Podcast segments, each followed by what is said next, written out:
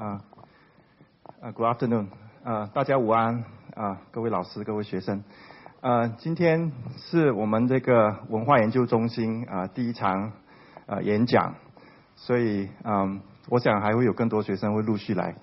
我们这学期呢，啊，我们文化研究中心呢啊会办很多很多的演讲，就是这个重读中国啊人呃中华人民共和国历史呢，就有八场演讲。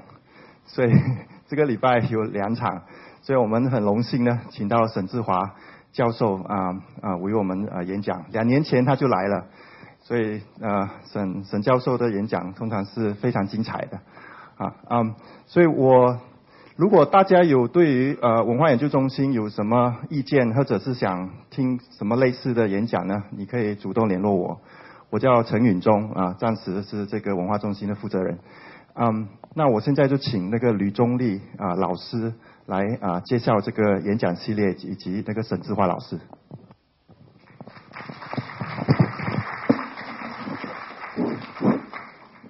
呃，不知道今天在座的有多少零零五年那那个系列有来听过？不少，所以我们可能新同学他还不太知道这个活动的这个状况，呃。这个重我们讲重读中华人民共和国史，就是说，对于我们以前所了解的中华人民共和国史有一个重新的认识、重新的思考。那么，沈志华教授以及一群和他志同道合的学者，这些年来花了很多的时间，花了很多的功夫，在做这个重读反思的工作。沈教授现在是华东师范大学历史系教授，也兼任北京大学历史系的教授。那么他兼任的工作还有很多，还有包括这个冷战史研究的中心，他自己办了呃学术的基金会。那么沈教授在学这些年在学术界非常的活跃，呃著作等身。那么大家有如果有兴趣的话，可以上网去查，我这里不详细介绍。那么。上零五年那一次，我曾经给大家介绍过沈教授的传奇经历。我说过，沈教授是我们史学界的一位传奇人物。呃，最最近我在网上看到另外一种说法，说沈教授是一位有钱又有病的历史学者。那么他的病在什么地方，我们也可以下次再再探讨。呃，但是我想他对。历史学的执着，对于挖掘历史真相的执着，是值得我们敬佩的。那么，他研究历史的一个特点，就是希望通过第一手的材料，特别是档案材料，来发掘、重建历史真相。九十年代初，他曾经到前苏联刚刚解体的时候，他到俄罗斯去。花了很大的力气，下了很大的本钱，收集了一大批前苏联的档案和有关中苏关系的档案。那么这些资料呢，现在非常珍贵。但是沈教授一方面是不在尽量的整理出版，另外一方面不能出版那部分，凡是世界各国学者有需要的，他都无偿的提供。那么所以，所以像这样的。学者如果有病，我想，呃，我觉得我们历史学家还多点有病的人比较好。呃，现在欢迎沈教授给我们讲讲。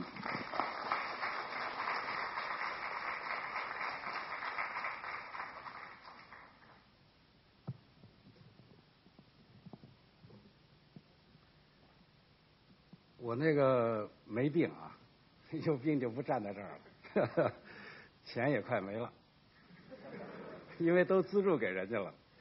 好在现在去了华东师大，呃，政府给份工资吧，啊。我那个研究历史啊，主要是出于兴趣，哎，因为这个特别是中华人民共和国史，那包括苏联史，这个过去看到的东西几乎都是不能相信的，所以我要重新研究。对，而且现在出了新的材料了嘛。有新的档案嘛，所以这个历史呢要重写，你们呢也要重读，我们历史学家的责任就是要把真实的历史写出来，介绍给这个大众。否则的话，你这个工作几十年毫无意义嘛，就抄来抄去，呃，吃别人嚼过的馍有什么意思？哎，所以我觉得重读是非常有意义的。重读的前提呢，就在于我们得重写出来。中华人民共和国史呢，最近几年吧，我们大概呃有五年、五六年了，呃，在搞一套这个新的中华人民共和国史，一共有十卷本，今年年底呢，也许能出版个五六卷，明年上半年就出齐了，啊，是这个国内一批呃都是重档案的。重史料的这个史学家写的，啊，我们的基本的呃方针就是要把过去到底发生了什么事情，真实的、客观的、详细的介绍给读者。那我本人写的就是一九五六年、一九五七年这一卷，这一卷我大概写了有六十多万字，啊，其中注释就十万字，说明什么呢？说明我的每一个证据、每一个这个描述都是有档案文献做依据的。为了搞这段历史，我大概跑了十几个省的档案馆，因为中央档案馆进不去嘛，是吧？所以只能往下走。其实呢，我发现，在各省档案馆里有很多很好的材料，譬如就说这个整风反右。基本上，中央和各省之间来往的这个文件都可以看到，就是所有中央下发只要是下发的文件，在各省档案馆里都有，而且呢，还有这个当时因为各省都成立了一个这个整风办，那么各省整风办和中共中央办公厅的电话记录都可以找到，啊还有后来处理反。反右后期处理这些右派的一个一个的案例方案，让教育部提，让北京市委提提方案，然后中央怎么改，这些材料都有。所以我相信，呃，我写的这个这部就是第三卷吧，其中很大一一部分都是讲的整风反右，呃，应该是把这个把这个历史过程。描述的是比较清楚的。过去这方面的研究也很多，但比较多的是根据回忆录，根据个人的感受、个人的经历。当然，那个是是也是很动人的。那我们作为一个历史学家，就不能光看这个当事人的这个呃口述的历史或者回忆了啊，因为那可能会受到一种情感的影响，可能会有误差。一会儿我会讲到这个问题。所以在这个基础上呢，我来讲讲我的那个研究的心得啊，这不一定正确。我说我尽量客观，尽量能找到能找到的文件，我都找来啊。但是毕竟每个人的理解哈，这个看问题的角度啊，分析的方法可能会有不同。所以呢，我把这个事实讲出来，我的结论呢，我们最后是不是有点时间要讨论，是吧？哎，我再讲我的结论。因为五七年这个事儿啊，这个在共和国历史上算是一个很大的事情了。如果没有文化大革命，那他就是 number one；有了文化大革命，他成第二了。但是这两者之间呢，呃，有密切的联系。简单的一句话，就是因为毛泽东第一次这个运动他目的没有达到，所以他又发动了第二次。大体上的这个逻辑的联系是这个样子的。那么第一次发生了什么事情啊？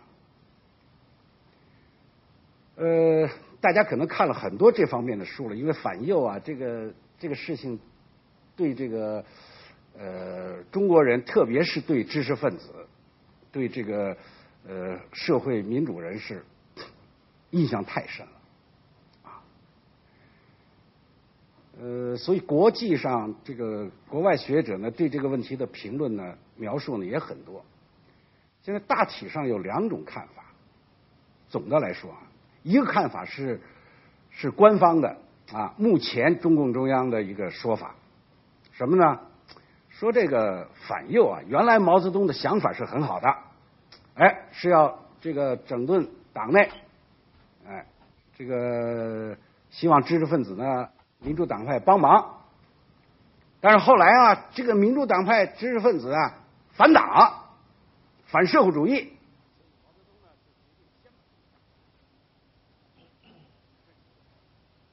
这个看法到后来的变化都承认，大部分都打错了。只有正人，有五个右派啊，其他的都不是。虽然如此，这个运动的性质还是要肯定的。呃，这是目前官方维持的一种说法。因为大部分后来确实都给平反了嘛，呃，它不叫平反，叫做改正。但是呢，还是呃对这个问题呢，不希望大家再再多想了。今年是什么日子？五十周年，大陆有条规定，反右一概不许提。我大概写了三篇文章关于这个问题。呃，有两篇呢，大家说啊，写的真好，但是不能用。有一篇呢用了，为什么？因为里边没有“反右”这俩字儿。呃，这也说明一个问题啊，这个就是从执政党的角度来讲，他对过去发生的一些问题啊，很心虚，很担心人们翻旧账。其实，在我来看，这个也没什么。你过去把你五十年前的事儿都不许提，档案是三十年解密，所以三十年以前的事情都作为历史，都是可以研究的，啊，这是国际惯例。那么另外一种看法对反应呢，就是呃，在国内，在在在大陆也是比较流行的，就是认为毛泽东呢从一开始就设了一个阴谋。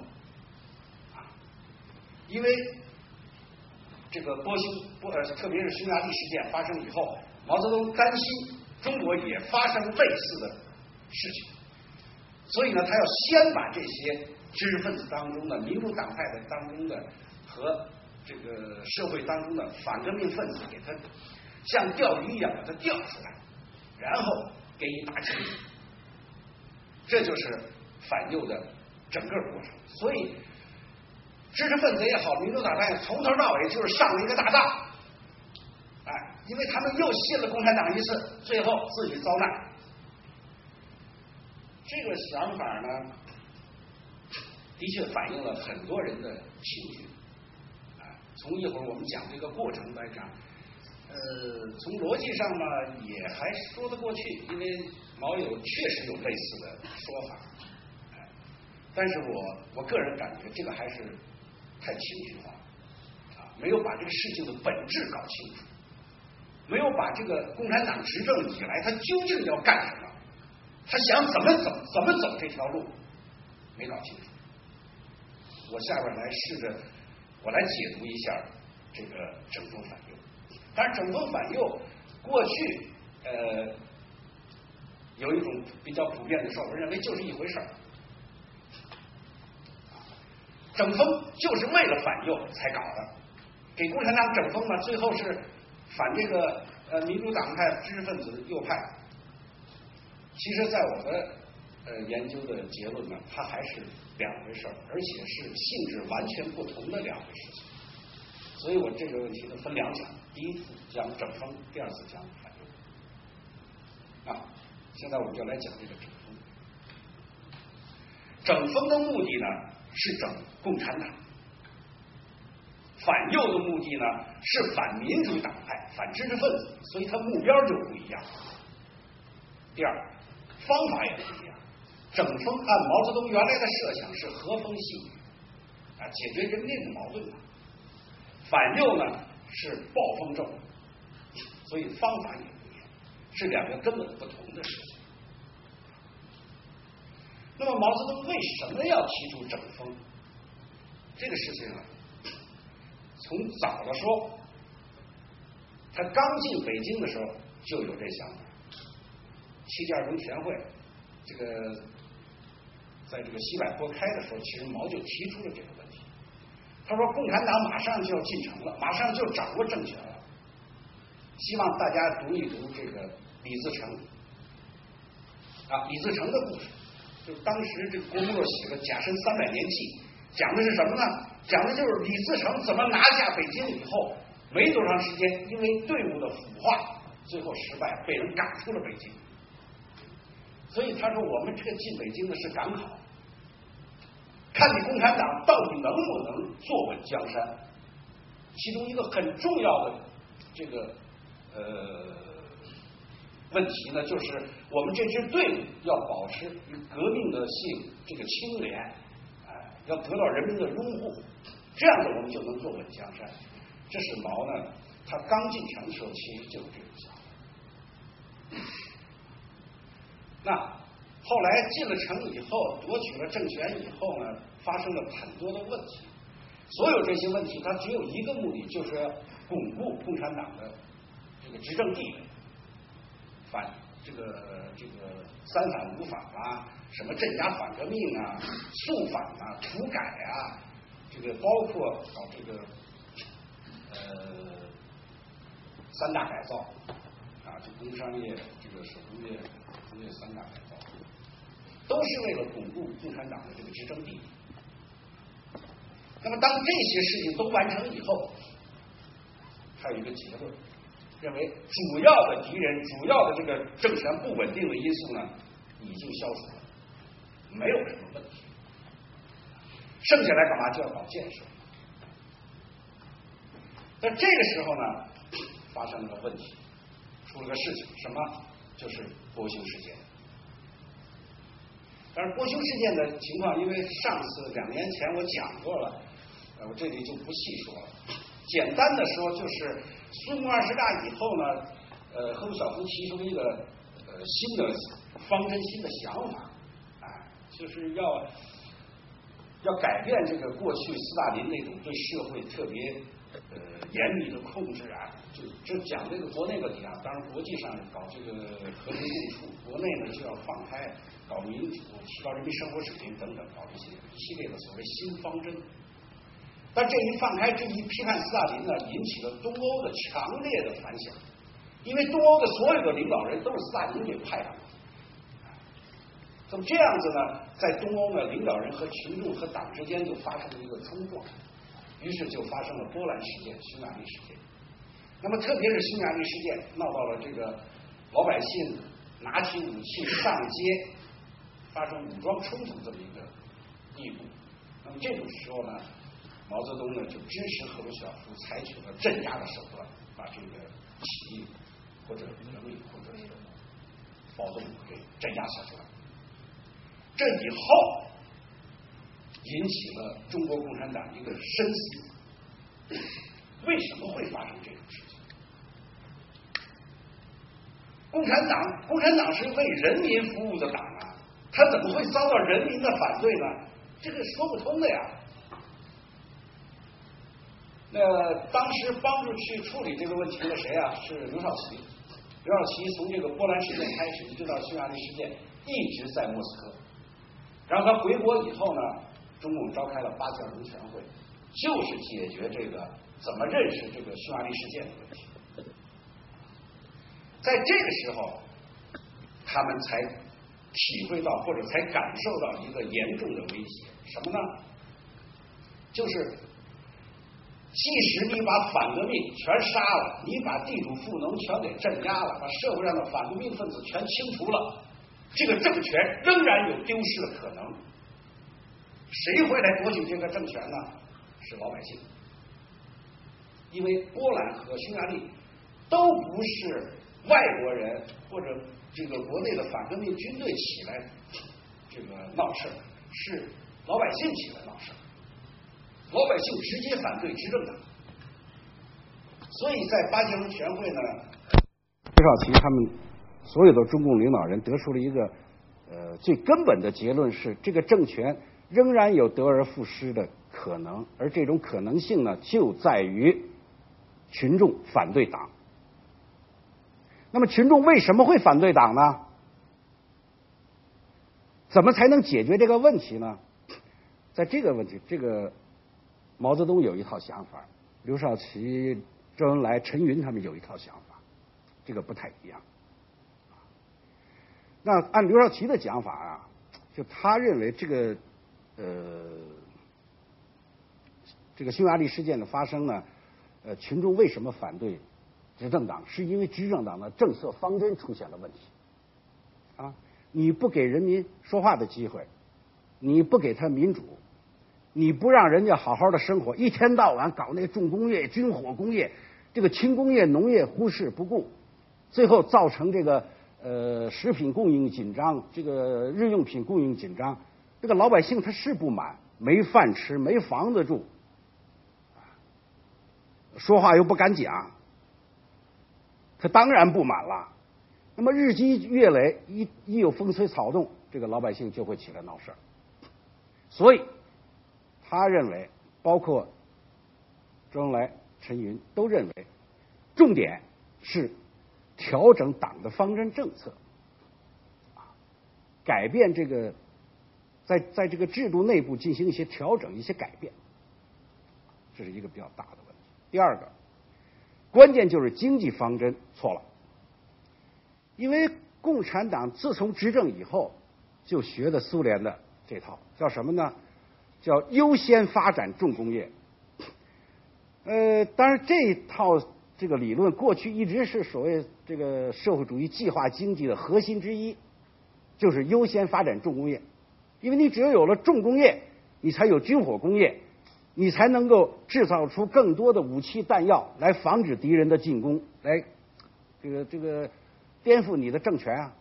第二，你有了这个重工业，你才能够发展轻工业和农业。你才能制造机器啊，啊，你才有燃料啊，有动力啊，所以这个是当时从苏联一五计划开始，一直到战后，他这个经济计划的一套一套理论。后来中国共产党掌权以后，学了苏联这一套，那也是这样搞。那么这么搞呢，它必然有一个结果，就是在相当长一段时间内，轻工业发展这个滞后，农业发展滞后。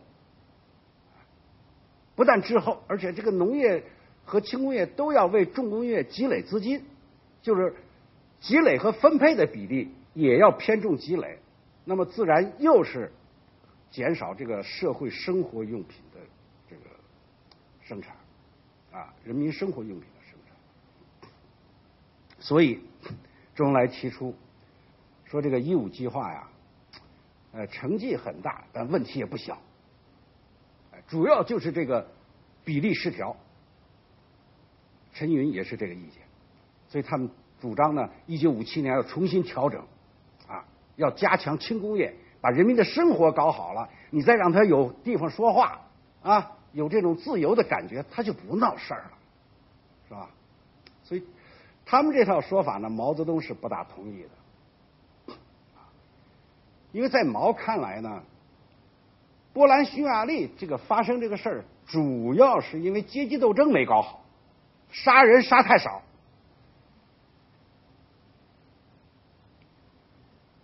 所以刘少奇讲话的时候呢，他就，比如刘少奇讲到说这个越南土改啊，呃，杀人太多了，毛就说，我看不多，我们土改我们正反杀了七十万人，说匈牙利出事就是因为杀人太少吗？哎，他什么意思呢？就是因为你夺取政权以后，没有把那些反革命分子通通杀掉，所以他们兴风作浪，哎，在人民当中这个鼓吹闹事儿。另外呢，对知识分子教育的也不好，啊，所以才发生这个问题。所以毛的想法呢是，这个要加强思想教育。要改变共产党的这个作风、工作作风、思想作风，啊，这样子呢，他就能和人民群众呢想到一起，走到一起。所以，这个他们发言以后，毛有一个讲话，所以毛的，你看毛的讲话，你能你就能看出来，他跟这个呃刘少奇他们的这个这个看问题的角度不太一样，啊，当然。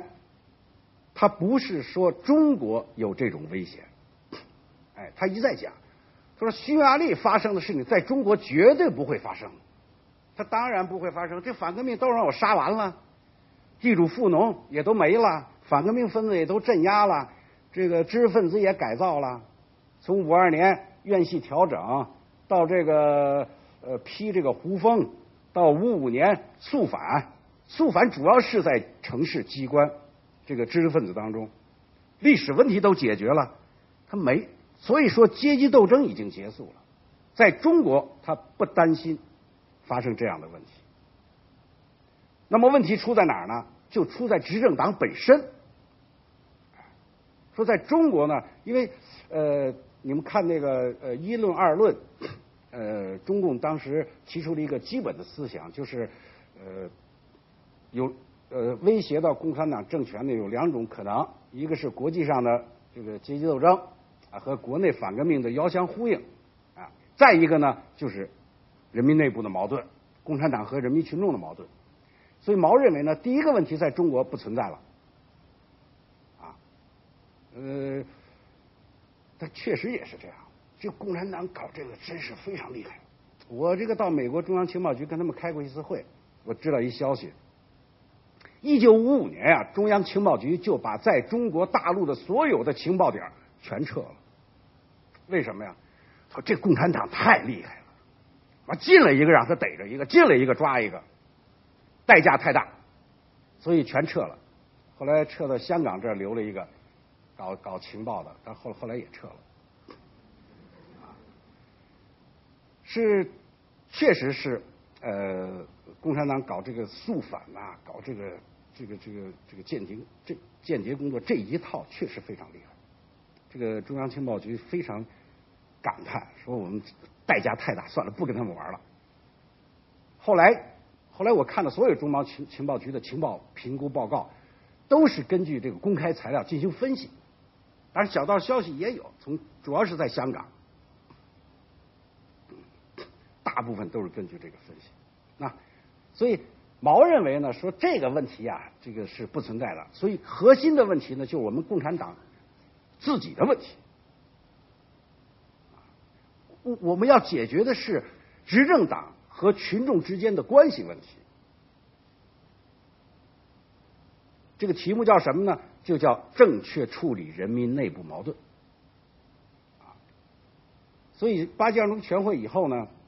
他就提出了这么一套，就酝酿这么一套想法，啊，要解决这个这个这个正确处理人民内部矛盾的问题。啊，那刘少奇、周恩来他们这些人呢，就在开始调整政策。啊，比如这个原来合作化了嘛，合作化后来那个吃那个那个放养放羊啊放牛啊都是集体的，啊，刘少奇讲这个还是让私人，啊，说这不是倒退啊，这是经营方式的改变。原来嘛，这个工厂都合了营了，都归了公家了。现在又十二月就发了新的指示，允许私人办工厂，你就别搞地下，干脆都上地上来吧。包括对猪肉价格呀等等很多方面，盖房子是私人办学校，私人办电影院，在五六年底的时候又都放开了。就是共产党当中有一部分领导人认为呢。应该通过调整政策来缓解和消除党内外的矛盾，消除执政党和群众之间的矛盾，来稳定党的领导和社会主义制度。毛呢，在考虑另一个问题，什么问题呢？就是得整风。就他一直认为，这个共产党掌握政权以后啊，很可能会腐化，因为他掌握了权力了。啊出现官僚主义，啊，这个主观主义，这是呃很容易发生的事情，所以要不断的整风，要整顿党内的这些不良的风气，改变党员的思想状况。但是在这个之前，就是五七年的一月份，他先发表了一个讲话，啊，在这个呃各省市自治区。党委书记书呃，党委书记会议上，那个讲话是后来被很多人认为呃，就是钓鱼的引蛇出洞的一个走出的第一步，或者是反映了，因为他那是在党内高层的，都是各省省委书记嘛。实际上呢，他那次讲话，呃，他确实讲到了一些问题。他比如说，啊，他说这个，呃，哥穆尔卡呀，什么这个匈牙利这么一闹事儿，把中国的一些蚂蚁都给引出洞了。啊，他说你像有些人，这个就说这个共产党不好，说社会主义不好，啊，这个呃梁漱溟啊、张乃器这些乌龟王八蛋都出来了。啊，反正用词非常尖刻，呃，也很情绪化，讲了这么一大通。但是你仔细看，其实他的结论呢是说，说这些啊都是极少数的，啊都是很容易对付的。啊，我可以实行无产阶级专政吗？啊，说大量的问题呢，不容易对付的问题呢，是在。广大干部的身上存在着一种和人民群众对立的情绪、对立的状况，所以你看他那个整个文章的这个思路，你不能从里边抓一两句话，因为毛这个人也是信口开河，这个讲话也是这个呃五迷三道，有时候让人不知道他说什么。实际上呢，他重点说的是，就五七年一月那个讲话，重点说的是要解决党内。主要的问题就是跟人民群众的关系问题，哎，就是要整风的问题。而这个问题呢，在这个其实八大的时候，就是五六年的九月份，他已经提出来了，只不过就是提的非常缓和。当时呢，只是说要学习一些文件。那么到这个时候，到五七年匈牙利事件发生以后，就不是简单的学习文件的问题了，是要开展批评和自我批评。特别要这个请这个党外的人士来批评共产党。那么这个讲话以后，但是这个讲话呢，当时报纸上没有没登出来啊，只是因为他是在在党的领导人当中的讲话。嗯，大概人民日报发了一条消小消息，大概不足二百字的消息，我看了看。说开了这么一个会，毛讲了这么一番话，完了，讲的是什么谁也不知道。所以毛呢不大满意。到二月份，他又在最高国务会议上又发表了一通讲话。这个讲话就是最著名的这个正确处理人民内部矛盾。啊那个讲话呢，就因为当时呢，就是邀请了很多党外人士参加，来参加这个会嘛。叫宣传工作会议，然后在宣传工作会议上，呃，这个不最高国务会议，最高国务会议上讲的这番话，就有很多党外人士参加了。啊，毛的那个讲话呢，就是讲的就更明确，更加这个呃开放，啊，就是号召党外给共产党提意见，啊，重申要搞这个呃双百方针呐，要改。要搞这个这个百花齐放、百家争鸣啊，长期共存、互相监督啊，这个方针其实是一年前提出来的，但是在党内的推行不开，所以他这个讲话以后，呃，跟着三月份又召开一个宣传工作会议，哎，就放他这个讲话的录音，那个大部分都是党外人士了，哎，放他这个讲话的录音，然后大家讨论，最后他这个二十七号他又出面讲一次。讲的是什么呢？还是共产党要整风这这么一圈下来以后，这个在整个社会上激起了极大的反响。但是呢，是两种完全不同的反应。这知识分子当然非常高兴啊！你看当时的报纸上也好啊，这个后来他们写的日记啊、回忆录，兴奋不已。哎呀，说这毛主席太伟大了，啊，你像那个傅雷说，说这个马克思主义在毛泽东那儿，那简直是出神入化了，啊，那讲出来就是你不能不信他，这个当时这个像张伯钧哇，也是激动的不得了啊，到处传达呀，说毛主席号召我们提意见呐，哎呀，这这。你看当时很多人了，这个这个非常多，啊，这这这个回忆录现在这个输出的也很多，大家都认为呢毛是个明君，你看，哎他能听不同的意见吗？啊，像像李世民一样嘛是吧？兼听则明啊，这很当时一般的评论普遍的都是这样，所以也确实有很多人出来说话了。讲话了，哎，那么这个讲话是不是就是在钓鱼呢？是不是就是在引蛇出洞呢？呃，有有一个作家舒伯啊，这也是很有名一个作家，他我看他一段回忆录，因为他当时他亲自听了这个报告，哎，他听的这个这个这个要要解释一下，呃，毛泽东当时讲的这个报告后后来这个毛选上。就是毛泽东文集上刊登那个报告是完全不一样的，啊，完全两码事儿。因为他后来改了好几个月，等到那个反右完了以后，他才改完。那个时候你再看那报告，根本就找不着那个当时那感觉了。呃，据他们分析，他原来有一个草稿，有一个草稿呢。后来他讲讲完了，他是即席讲话。一般毛的讲话都是这样，他弄拉一提纲，然后写上几点想到了什么问题。现在你看那个呃建国以来毛文稿上登的很多都是他的讲话提纲。一般后来发表在毛泽东文集上的那个讲话呢，都是他的秘书整理的，根据他的讲话录音整理，整理完了他再润色一下就发表了。但是我说的这个正确处理人民内部矛盾不一样。它不是一般的润色，是反复的修改。所以呢，呃，他们中央中央文献研究室大概有有有一个人专门写了他这个修改的过程。你要是把这个他的修改正处的这个过程仔细的看，和整个这个整风转向反右的这个发展过程是同步的。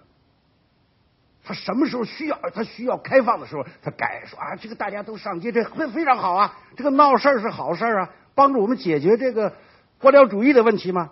等后来反右的时候，他就把这条咵给删了，啊，又加上说现在阶级斗争看来更严重了，所以你不能看那个后来书上登的那个，这注意以后看这个毛选都得注意这个问题，他不一定就是当时他讲的那个。最典型的就是这正确处理人民内部矛盾，所以你现在学这个没用，它不是当时那东西了。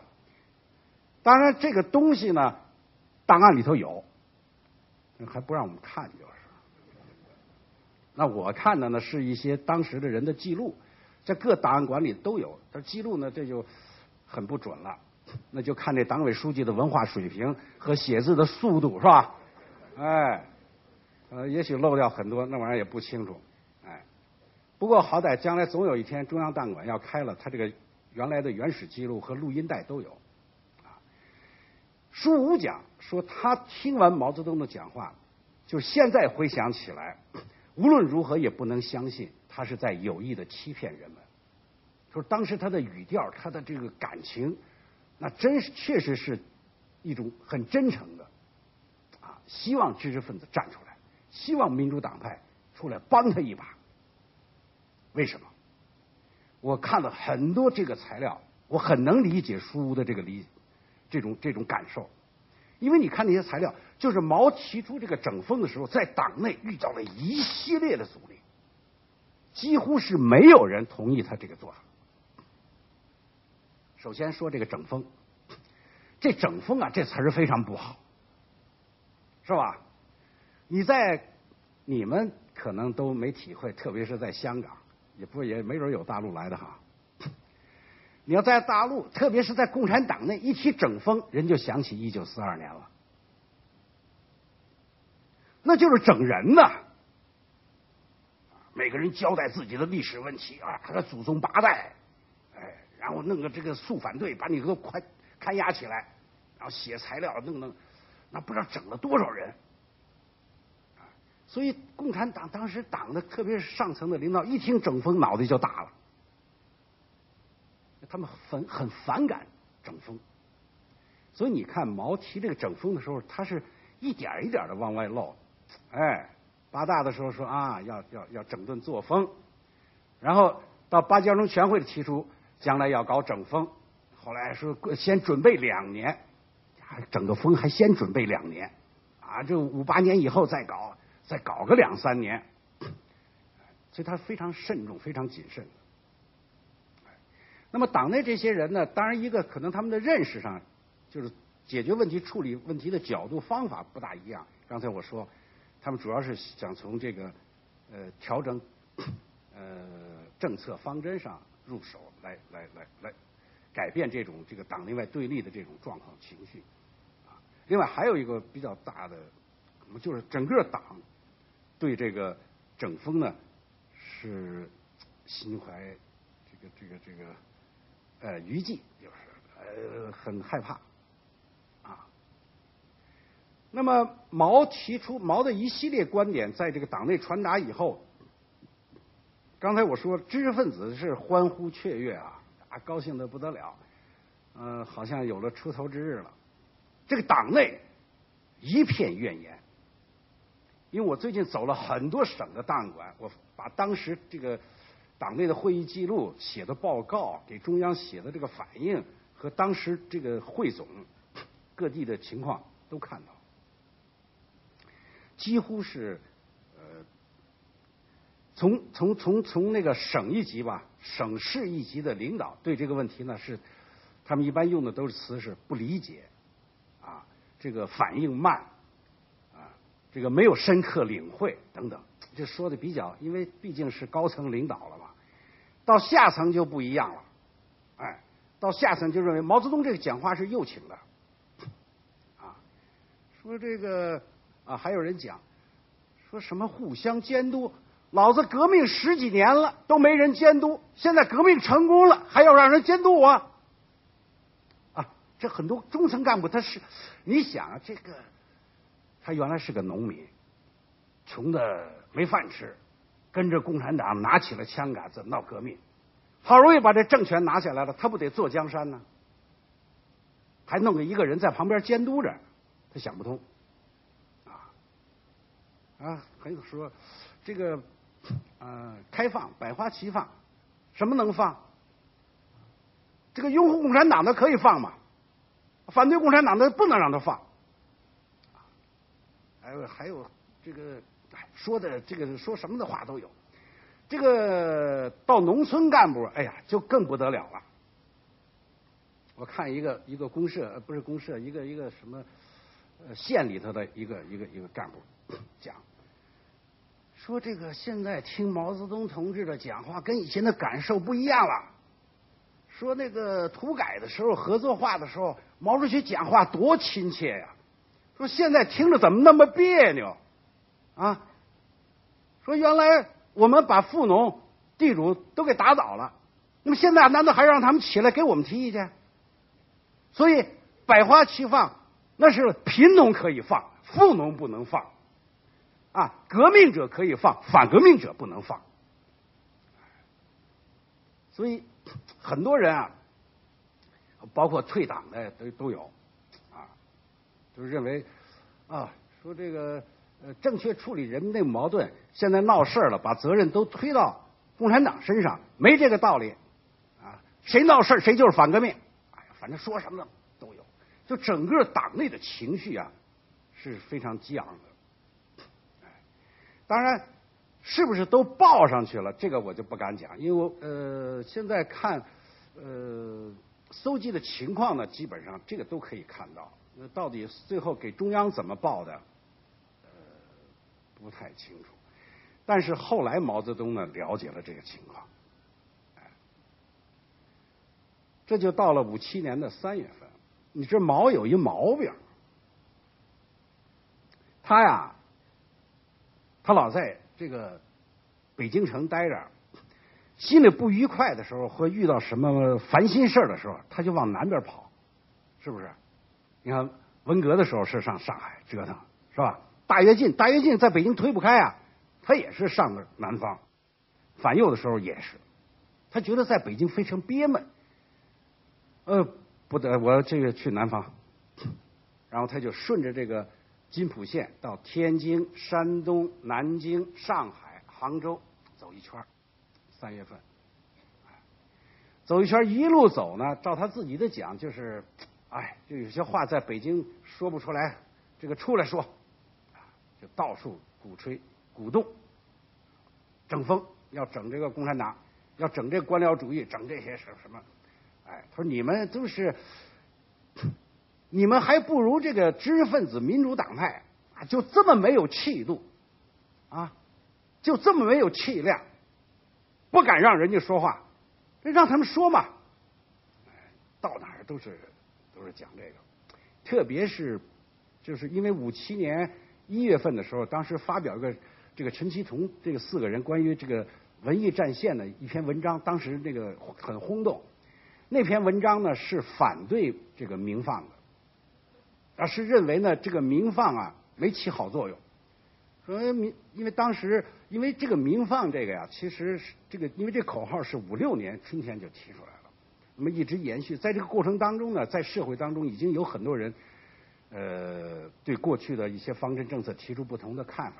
当然，文艺界的呢看法提的比较多。这个陈其同他们四个人这篇文章呢，就是反驳这个情况，说呀，他们说的都不对。说其实建国以来的文艺方针主要的成绩是主要的，啊，都是正确的，大概是这么一篇文章。这篇文章呢，这个《人民日报》发了，发了以后啊，毛泽东很不满意，哎，说这些人的看法不对，啊，但是《人民日报》呢就一直就没有提出对这些文章的这个批评啊，或者类似这样的消息文章都没有登。所以毛呢走一路就很发牢骚，而且特别对人民日报不满，啊，因为陆定一陪着他嘛，啊这个，说我第一次讲话，啊，说你们人民日报就发了个一百多字的消息，啊，我第二次讲话干脆你们一个字都不登，什么意思？哎，这个陆定一跟他解释说，这个党内是有规定的呀，说这个领导人的讲话是要中央有指示才能发呀。你这个没接到这个指示，所以一路下来，特别是到了上海，到了上海，后来到了杭州，到杭州呢，他又开了，他又把那个周围几个省的宣传部长都叫来了听汇报。到了上海呢，就看了《文汇报》，哎，这个《光明日报》啊，觉得搞得非常好，办的这个很红火，啊，有各种争鸣的意见提的。说这个《解放日报》就死死板板，《解放日报》是党报吗？啊，很不高兴。特别是在杭州会议，杭州会议我看那个杭州会议的会议汇报，大体上人们把这个群众的反应呢都说出来，而不党内的反应都说出来了。所以毛就很生气，很着急。他这着急生气，其实刘少奇也很着急。呃，刘少奇呢也南下了，但是他选择的是京广线，啊，从北京出来到到这个保定、石家庄，这个湖南一直到广州走，也是一路下来讲什么？讲这个调整调整这个政策方针，啊，什么小学生入学的问题啦，工人盖房子的问题啦，复员军人的问题啦，什么猪猪肉价格的问题等等吧，什么放羊放牛。等等，哎，到一路讲这个，所以在在这个五七年的四月份的时候呢，其实呃形成了党内，虽然他们的总体认认识是一致的，认为这个这当然这个不像有些呃国外学者说这个刘少奇一开始就跟毛泽东对着干，其实那倒也不是，啊，嗯。主要是他们解决考虑问题的出发点和解决问题的重点不一样。我想刘少奇那会儿他也没这个胆量反毛，他认为他的做法是对毛的一种补充。为什么呢？因为他们根本目的是一致的，就是要解决执政党的问题，解决执政党和群众的关系的问题。所以他认为光搞整风学习那玩意儿没用啊！你不调整政策，他思想再进步。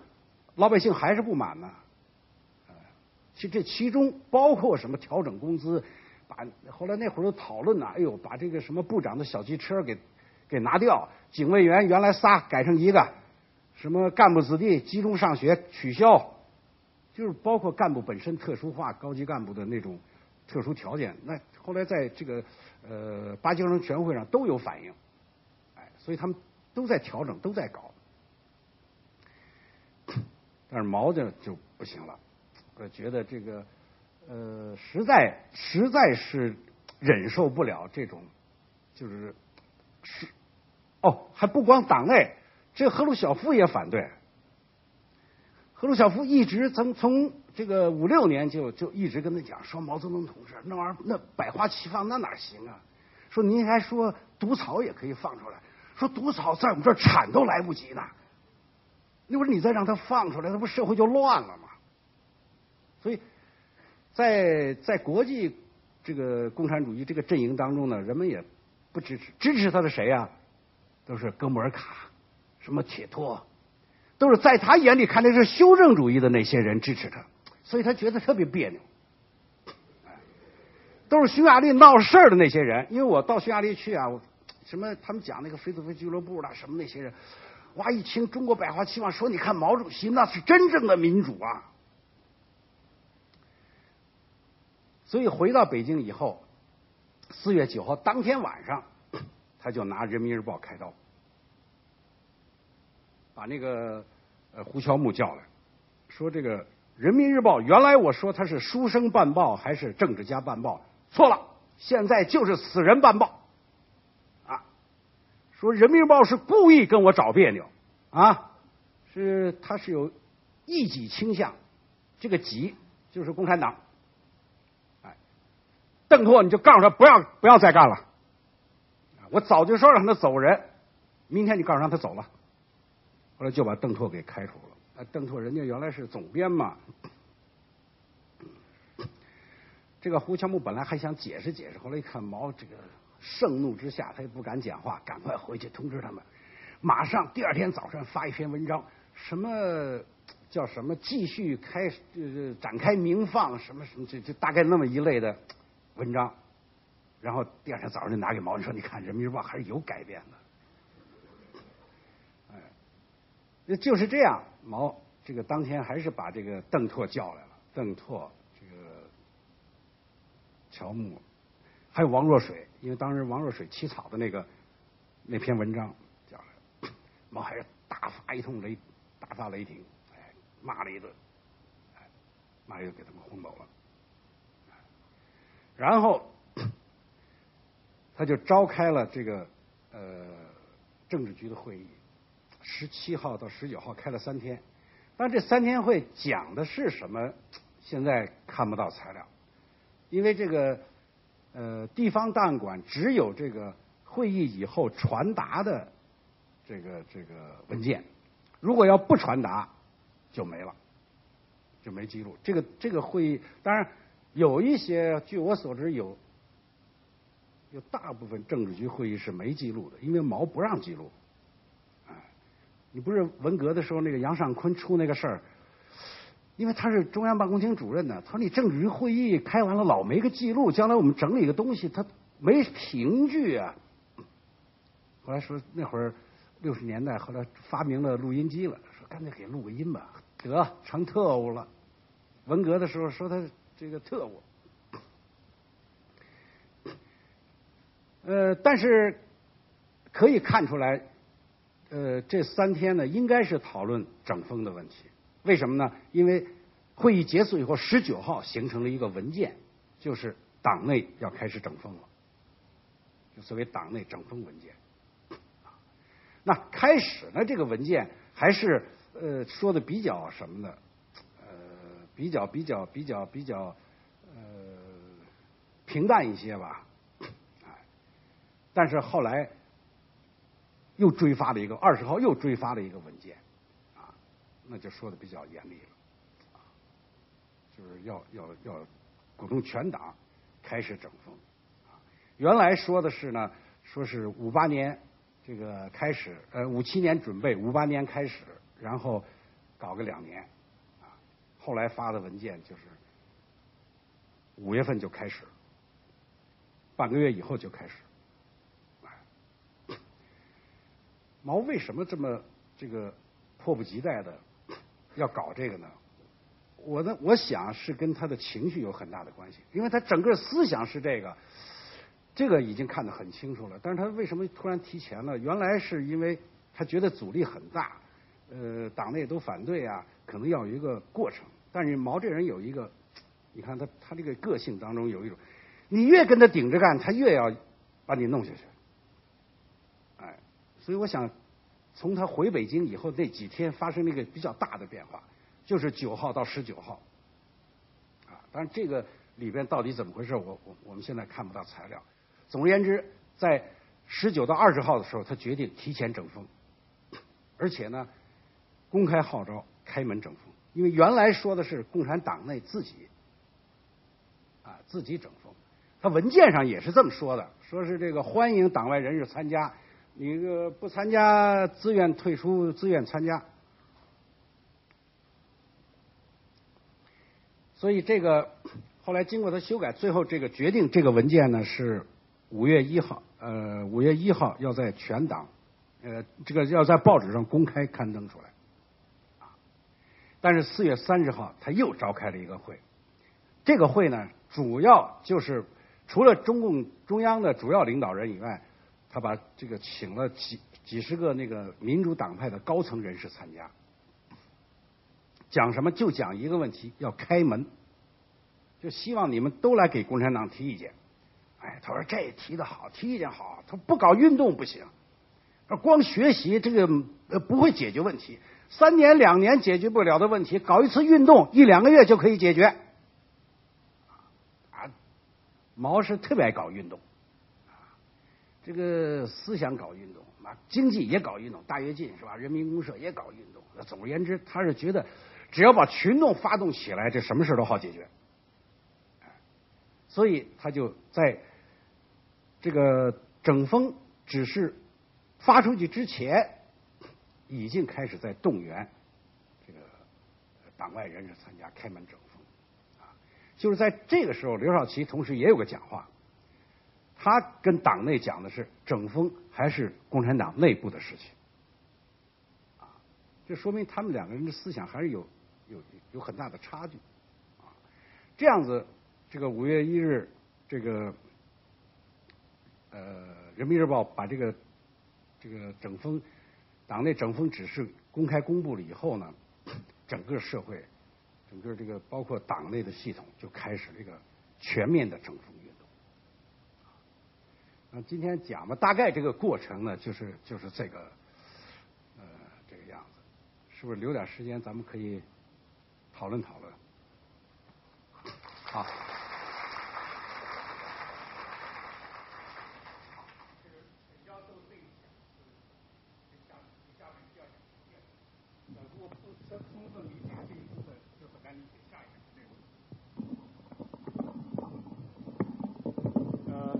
可以这个接受大家的这个提问。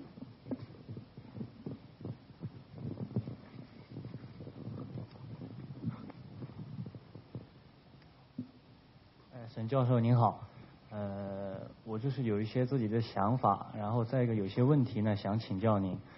呃，因为我没有听到您后面讲文革呀，以至于因为我觉得就是您刚才讲到，实际上反右。不是我讲文革。哦，不是，对不起，对不起，对不起。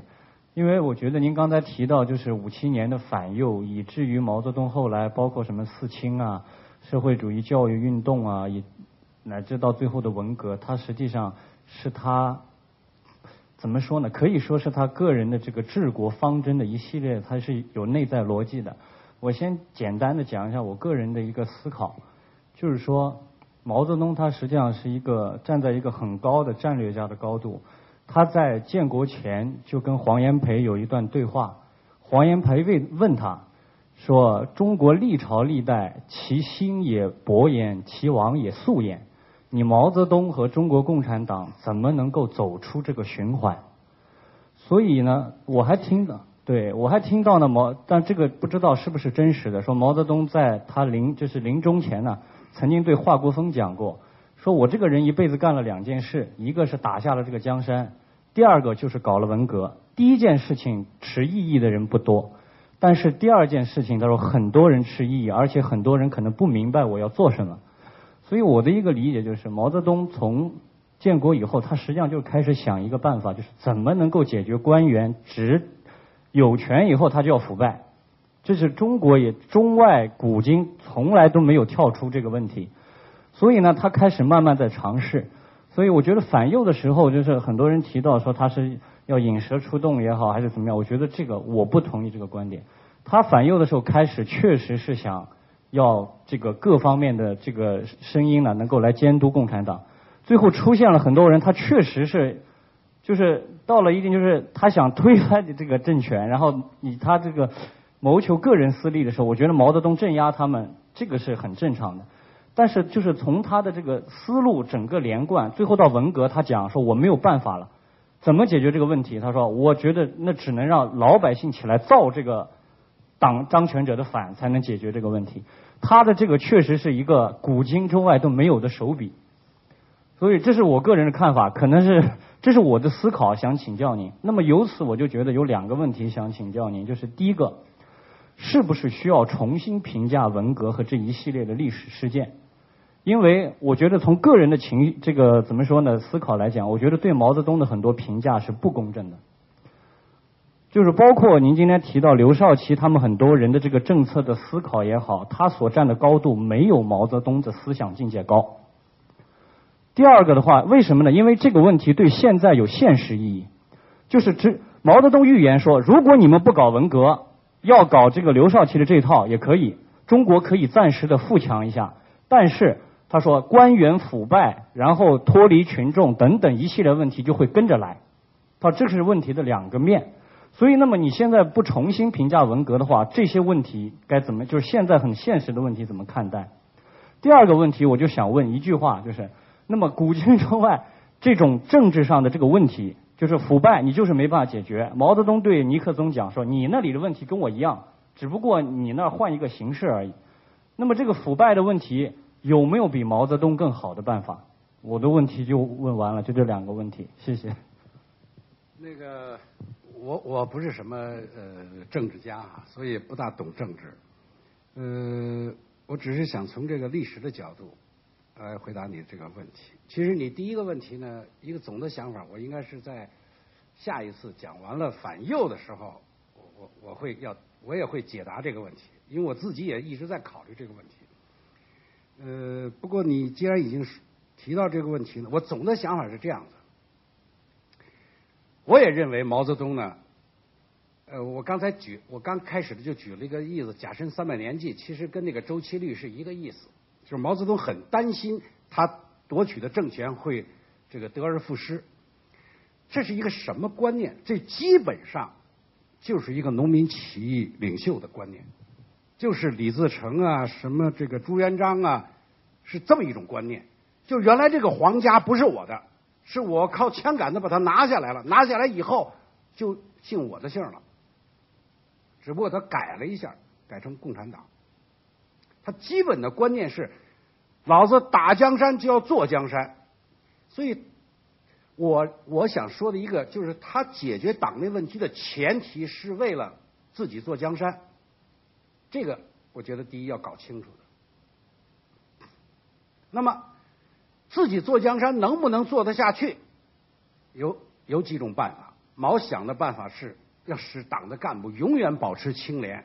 那么怎么使他们永远保持清廉呢？就是要不断的教育他们，不断的进行整风，是吧？这是他的一个基本的想法。呃，反右的时候后来没实现，没实现以后他就。搞四清，四清呢？他觉得又让刘少奇把方向给扭了，最后他搞文化大革命。对他基本的一条思路是这样，所以他后来跟华国锋说那些话，也是他他一辈子想不明白的问题。但是我们想一想，即便他搞成了，这个人的思想是教育的过来的吗？什么时候？这个呃，其实我说这个也是马克思主义的一个最基本的道理，是吧？是存在决定意识。说你这个思想为什你这个思想为什么会腐化？你为什么会搞特殊化？你为什么会收贿受贿？什么搞这些东西？是因为存在决定的，是你生活在这个环境当中，生活在这个条件下。好了，那么有没有办法来解决这个问题呢？在我看来，只能改变制度，不是调整个别方针的问题。就像刚才我举了一个例子，我觉得很能说明问题。就是当时共产，他说我们老子革命十几年都没有人监督，现在革命成功了，反而让人来监督我，他想不通。为什么想不通？因为你是农民起义者，你以为老子打下的江山就永远是我的？这个跟现代这个国家意识是完全不同的。其实这个问题呢，比较认识比较早的谁呀？铁托，就是波匈事件以后，呃，当中国共产党和苏联共产党都在反思这个问题啊，这个为什么斯大林会犯犯这么大的错误？原来都认为那斯大林的革命领袖那是神呢，哦，结果杀了几十万人，然后一个错误接一个错误，他觉得不可理解。毛泽东把他定性什么呢？说他主要是哲学没学好，啊，为什么他不懂辩证法呀？嗯，他应该好好再学哲学。铁托的结论是什么呢？是这不是斯大林个人的问题，这是社会主义制度的问题。就是制度赋予了他无限的权利，没有人监督他。这个制度是不允许民主的，听不到不同的声音。所以，而且我再怎么错。那是党内了可以来惩治我，啊，被统治者是不能惩治我的，所以他他再有什么问题，我可以调整一下人，但是这个政权不变。那么这个能解决根本的腐化的问题吗？当然，我不是说现在西方民主国家就没有腐败的问题，但毕竟是很少的一部分。为什么呢？很简单，它有它有一个公开的监督制度，你搞不好搞不好你这个党就下台吗？另一个党上来吗？但共产党没有这个这个这个这个忧虑，不他不是没这个忧虑，他有这个忧虑，他就是因为怕这个，所以他搞阶级斗争，反而把这个社会弄得越来越紧张。啊，如果他真正的实行像那个五六年真正的实行，所以我我那本书其实从头到尾就是回答这个问题，就是到底当时共产党怎么想的。他又要坐住这坐稳这个政权，呃，这个又要解决这个社会出现的矛盾，所以当时提出这个互相监督、呃长期共存，其实就有这么一个想法，就是想搞多党制啊，搞大民主，甚至刘少奇他们当时都说过这个话，啊，说这个像这个美国那样，说你看美国总统多好，他下来可以当律师，可以当教师，可以当什么啊等等。就是那个时候，五六年的时候，不管党内党外，也都开始思考这个问题了。但是，一个反右，整个事情全变了。所以这个问题呢，是是有它历史上原因啊。就是呃，我不是认为，呃，我我并不认为毛泽东这样做就对了。从根本上来讲，他不是呃从。就解决一个社会、一个国家发展，呃，一个社会发展的来讲，其实整风也不是一个呃根本的呃措施、根本性的措施。呃，当然他的用心就是在当时他那个角度、他那个程度、他那个位置，他的用心呢，我觉得是良好的。那个欢迎大家提问题，不过就是大家还是想大家每一个问题的时间。呃，少一点、短一点，那个精简一点。对，那我就问，因为这个整风，您刚才提到就是延安整风，您怎么看这两个之间？因为看起来就是毛泽东是通过他不太相信制度，他是用不断的用一个他运动，然后他就您您您做一个比较，您看，因为高华写了《太阳是这样升起》，对。呃，我觉得。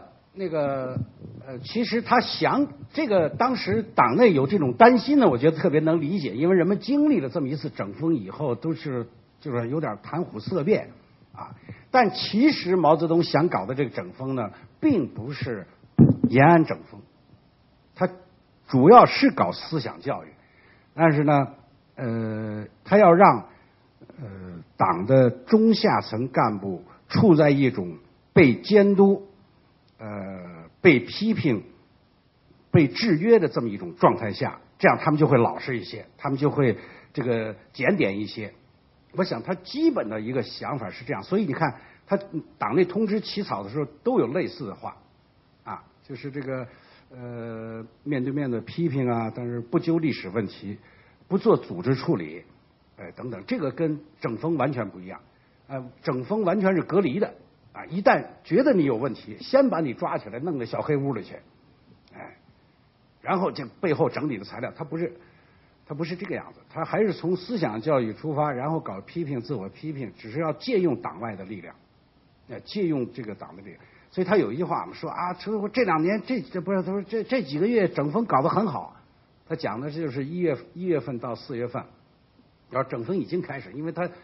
呃，从八大时候就提出要给共产党提意见。他说：“你看，教导呃这个这个教育部听说把他攻的很厉害，这就好了，这帮人就老实了。什么意思啊？这帮官僚啊，你老没有人批评他，他他他就是一天到晚就觉得自己了不起似的啊。最后他走到了人民的对立面。但是你从他整个内心，他讲话，这样他有很多讲话，这个将来呃，其实很多都是公开的啊。”他总是用“你们”“我们”这种这种用语，啊，包括他对这个陈其同的批评，其实他是觉得有点恨铁不成钢。他对《人民日报》批评，就是有点像什么呢？有点像这个啊，就是你出去，你这儿子跟人家打架输了，你回来啪给他一嘴巴。其实你想让他打赢，就是你这个觉得丢人啊。你人民日报，你连个这个文汇报都不如，他是这么一种这个思想，所以呃，延安整风那会儿的目的不一样。延安整风的时候，毛还没有绝对的领导权，他是要排除异己，所以他大量的是搞组织措施，他通过这个整风呢，树立起个人的威望，大家都能拥护我，然后才能领导共产党去夺取政权。到到这个呃五七年整风的时候，他目的不一样了，所以方法也不一样。我想是这样。呃，我问的问题呢，在某种程度也是回应刚刚那个有位同学第一个的问题，就是说，就你这个毛的很多这个作为啊，他的那个想法是从什么的角度出发？当然，在共产党里面是有很多不 不同的人，他从事的革命有不同的动机，有些人可能是为了这个中华民族的。有些人是为了可能是意识形态，可能社会主义；有些人是可能像你讲的，是个农民起义，就我我打了天下了，老子就就管这个天下了等等。这毛究竟他是从怎么样一个角度看问题？但从他那边做了一系列的事情，可能你在历史上也看到他做了极大的破坏。但当然，现在因为这个执政党的话是不能够把他前的那个一个很重要的一个领袖，把他那个把他的那个威信把他减低，所以不能批判，而是甚至有时候都为他来讲好话，说他。所以究竟是他他这个很多事情犯这个错误啊，是因为他这个高度太高了，所以这脱离实质呢，还是因为他这个权力的考虑？因为他为了保障他本身的权利，使得他能控制这个党，他能控制这个国家，控制这个政府机器。是他是怎么样呢？或者更严格一点讲，他是一个马克思主义者吗？他是一个真的相信社会主义的吗？还是他只是一个农民主义领袖？他拿这个社会主义当做一个工具，以后呢把这个合法化，说你跟着我走是因为我要做革命的，这究竟是怎么样？你研究了那么多，您的看法怎么样？哎呀，这个真还真不是一两句话能说得清的哈。啊，我我大概的看法就针对你刚才提问的那个，第一呢，我我不大用评价这个词，为什么呢？因为刚才这位同学也说，是不是应该重新评价很多事情？这个评价都是党的话，都是党做出的这种政治评价。作为一个历史学家，他只讲这个事实是怎么回事和我怎么认识这个事实。呃，至于对一个运动是正确的还是错误的，呃，对一个人是正确的还是错误的，这种政治评价，这个不是历史学家应该做的事情。但这不表并不表明我对这个问题没有自己的看法。对于毛啊，我大体上是是这么认为的啊。毛这个，反正我也不敢说对他的整个历史搞得很清楚，但至少这个从从四五年以后这段，在我搞的这段时期内，看了他的很多的材料。毛这个人呢，第一是个性情中人，啊，不是呃。呃，也是个理想主义者，啊，嗯，但也是个典型的农民领袖。哎，毛没有读什么马列的书，所以你说他信马克思主义，我觉得不是那种理论上的信信仰，哎，因为你信马克思主义，你得把马克思主义最基本的东西搞清楚啊，对吧？呃，他这个一天到晚这个指挥打仗，这个马上做几首诗还行是吧？你让他读《资本论》，那不是开玩笑吗？所以毛泽东没有读过几本书，那不没有读过几本马列的书啊。那个那个《二十四史》那读的是太熟了，一部《资治通鉴》他能看十七遍，你想想。所以毛呢，我觉得他又是一种他。真的就是一种这种那个呃中国古代皇帝的那种那么一种皇权思想非常严重，哎，他认为这个天下就是我的，我打下的天下就是我的，那个皇上跟老百姓一定要是坐在一起的，子民嘛，是吧？所以困难的时候，他自己也特别节俭啊，生活他不是那种呃。就是是有了政权啊，就去呃享受，不，他不是那种人，啊，呃，他又很受局限，啊，因为他没有离开过这个，至少在在革命成功以后，他没有离开过中国这片土地，他不像邓小平这个周恩来他们很早就漂洋过海看过这世界怎么回事儿。哎他一生当中一共去过两次，都是莫斯科，啊，干什么去了？学习去了。所以，他掌握政权以后，你说他对马克思主义、对社会主义的看法，我我个人认为，他是觉得只有社会主义可以救中国，而共产党只有搞社会主义才能把这国家搞好。他这并不是理论上的信仰，我认为他是看了苏联的这个榜样。哎他是看了苏联的做法，将来，呃，我我我我还会写一本书，啊，马快出叫我专门讲这个一九四五年到一九七九年这个中苏关系的变化，就是毛泽东受这个苏联的影响，他后来很多地方批判苏联，正是因为他看到了苏联好的一面和不好的一面，他学习他最根本的一面，而批判他的这个问题，他认为。这样做，自己就可以走出一条中国自己的道路，啊，那这个就没有时间细讲，所以他对社会主义呃道路的这种和社会主义制度的认同和推行，呃，更大程度上是实用主义的，就是他认为这样做在中国可以行得通，而且可以搞好，比资本主义那种做法要好。为什么呢？最起码他没有剥削啊。大家，你比如说，就说工资制的问题，大家可以看杨国松最近写了一篇文章，他是我们这套书他写第一卷，我是写第三卷，他专门考证了共产党的工资制度。毛泽东一直就想搞供给制，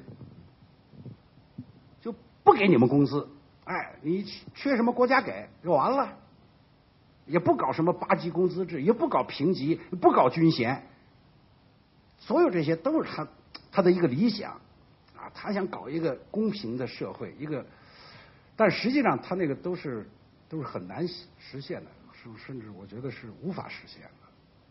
大体上，我想他是一个就是理想和现实的背离，也造成了毛的很多悲剧。啊，沈教授您好，嗯呃，我想问问您，就是他们刚才讲的都是政治那些，太复杂了。我就是我就是想问点就个人就是这个问题，就是人的问题，就是他这个他这个毛泽东就是他到底是您刚才说什么皇帝什么那国家不好，他自己也特别节俭。那我就想问这个毛泽东，因为我也也看过一些各种各样的杂七杂八书，就也不知道他毛泽东到底是一个就是真正就是那种个人作风非常良好的那种人，还是这种像有些书上说的是那种花天就是有点穷奢极欲，然后有点那样老。就是那那那嗯，我就是就是想问问，就是历史的真实情况到底是什么样的？毛泽东到底是一在个人作风方面是一个什么样的？呃，应该这么说啊，就是你一个皇上如果有三宫六院，你能说他生活作风不好吗？不行吧？哎，这个从我我看毛的这些故事书啊，我我个人认为呢，他是一个就是呃非常生活非常简朴的，不是要求那种。他有些东西，当然这个简朴是指的他个人，你看他真的是穿带补丁的衣裳，他真的是呃困难时期他不吃肉。啊他觉得他要与与子民同甘共苦，啊，他有这种这种思想，啊，呃，但是你知道，一个皇上啊，他就是在这个怎么约束自己啊，在这个体制下，他都会呃有，就是有很多就是他自己没有享受的奢华，什么意思啊？我那年到这个北京郊区，呃，密云去看，后来他们哥带我去了，说啊，说这这就是毛泽东的别墅，啊，说这就是周恩来的别墅，他说现在您就住这儿吧。哎呦，我说我太荣幸了，我住毛泽东的别墅。他说你不要高兴，毛泽东没住过。为什么？就那年啊，这个十三陵挖水库，挖水库呢，毛就一帮人就领导人就到那转转了一圈，毛一看。哎，说这个地儿风景不错嘛，就走了。他就随便那么说了一句，这北京市委就琢磨了。毛泽东同志说这个地方风景不错，马上盖个行宫吧。他很多呀事，很多事情都是在这种这种制度下、这种体制下形成的。其实毛根本就不知道有这么个行宫。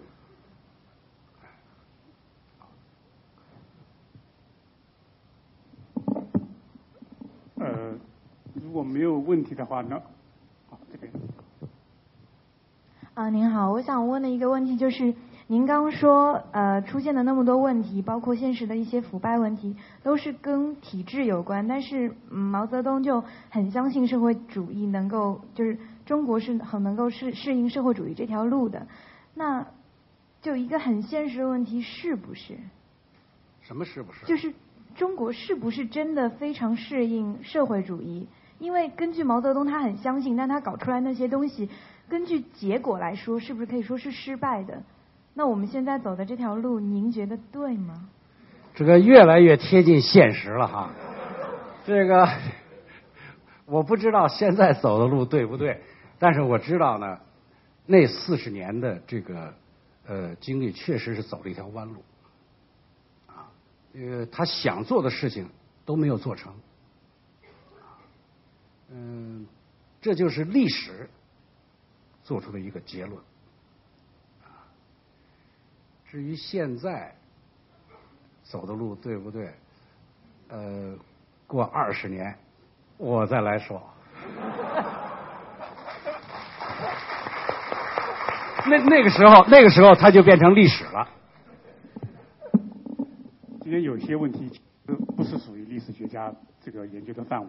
应该是由这个政治学者或者是甚至一些政治人物来来解答的问题。